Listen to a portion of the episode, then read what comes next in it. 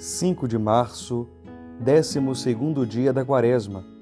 E eu, Padre Jonathan, me coloco ao seu lado nesta caminhada rumo ao céu, meditando a palavra de Deus em nosso existir e peregrinar. Hoje celebramos o segundo domingo da Quaresma. E o texto em maior relevo é a transfiguração de Jesus diante de Pedro, Tiago e João. O evangelista Mateus, no capítulo 17, relata que o rosto de Jesus ficou brilhante como o sol, suas roupas brancas como a luz. Jesus, no mistério de sua intimidade, decide revelar-se, demonstra quem é. Ele é Senhor e Deus. E não somente um bom pregador, alguém que atrai multidões, um milagreiro. Não, é Deus e se deixa conhecer em sua glória e majestade. Jesus nos dá um alento no meio do caminho, nos preenche de nova esperança, nos concede a certeza de que não caminhamos sós, Deus é conosco. O Pai também revela Jesus como seu Filho amado. Por isso, nos diz: escutai-o. Contudo, ao contemplar a glória do Senhor, também contemplamos a nossa origem, identidade. São João, em sua primeira carta, nos diz: Amados, agora somos filhos de Deus e ainda não se manifestou o que havemos de ser.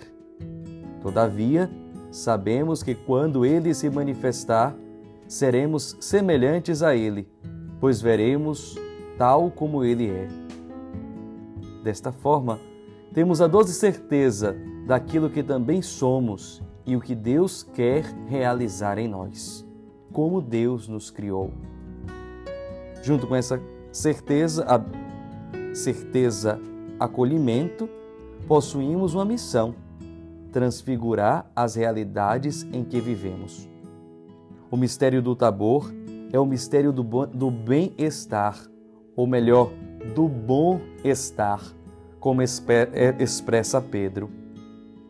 Contudo, a revelação do Tabor também serve como força na hora da dor, pois, se os apóstolos não tivessem experimentado um pouco da glória, possivelmente não poderiam suportar a dor da cruz. Podemos olhar de dois lados. O primeiro pessoal, o que em minha vida precisa ser transfigurada? Transfigurado. O que me impede de que hoje eu haja como um filho amado, uma filha amada? Possivelmente nesta quaresma, desejamos ardentemente a transfiguração, a transformação do homem velho para o homem novo, da mulher velha da, para a mulher nova, para sermos assim mais semelhantes a Ele, a Jesus, que nos revela a nossa essência, filhos amados, filhas amadas. Segundo passo é olhar para a realidade da humanidade.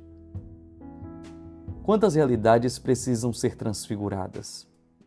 Realidades de dor, angústia, morte, aflição, violência, depressão, ansiedade, racismos, intolerâncias, negligências, guerras, divisões, corrupções, charlatanismo religioso e por aí vai.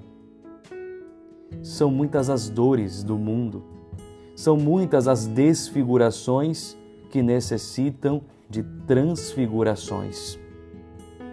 Podemos até mesmo nos perguntar: como pode ser possível? Mas o eterno e bom Pai nos dá a chave, o segredo, na mística da liturgia de hoje. Para a transfiguração, necessita de três coisas fundamentais, segundo o Eterno Pai. Primeira, a consciência da filiação divina pelo batismo, nós somos filhos do Filho, participamos da vida de Cristo e Ele da nossa vida. A nossa dignidade é uma dignidade filial. Segundo, a consciência de que somos amados. Esta consciência é a plenificação daquilo que nós verdadeiramente somos e podemos. Ser amado, não só de forma consciente, de forma racional, mas a partir da experiência. É necessário fazer uma experiência do amor de Deus. E esta experiência é que renova o mundo, é que transfigura o mundo. Esta experiência dá um alto sentido de viver. E a terceira, a escuta atenta a Jesus. O Pai nos diz: escutai-o. Diante de tantas vozes, de tantas ideologias, de tantas tiranias, é necessário discernir a luz de Cristo e seguir em obediência. Somente sendo obedientes a Cristo, verdadeiramente seremos transfigurados nele e assim transfiguraremos o mundo. Por fim, gostaria de concluir a nossa reflexão com um pensamento do padre José Kentnisch, fundador do movimento apostólico de Schanstatt, quando em 1947 oferece à família de Schanstatt no Brasil um presente, o Ideal Tabor, que neste ano se celebra o jubileu de 75 anos com o tema Família Tabor transfigura hoje a realidade. Assim nos diz o padre Kentnisch. Antes de anunciar sua paixão, Jesus refuge como um sol em toda a sua beleza. Suas vestes são alvas como a neve, sua face brilha como o sol. Ele está no brilho, na glória do Tabor. Esta é a nossa imagem. Estes são os traços de Jesus que queremos copiar. Nosso coração não pode se deleitar suficientemente com esta transfiguração.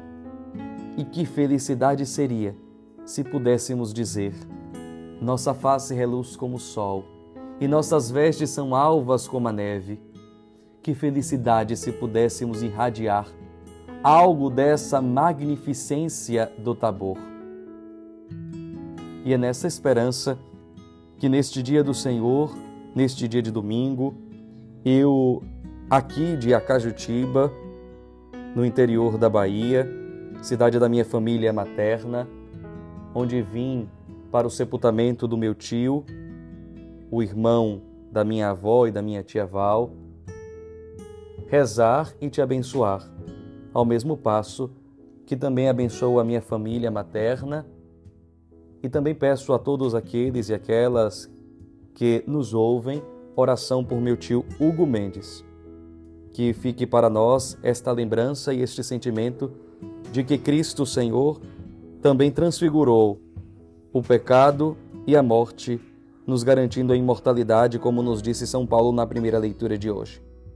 E nesta certeza da ressurreição, da potência da transfiguração, é que eu te abençoo em nome do Pai e do Filho e do Espírito Santo. Maria, Rainha do Tabor, rogai por nós. Nos encontraremos amanhã.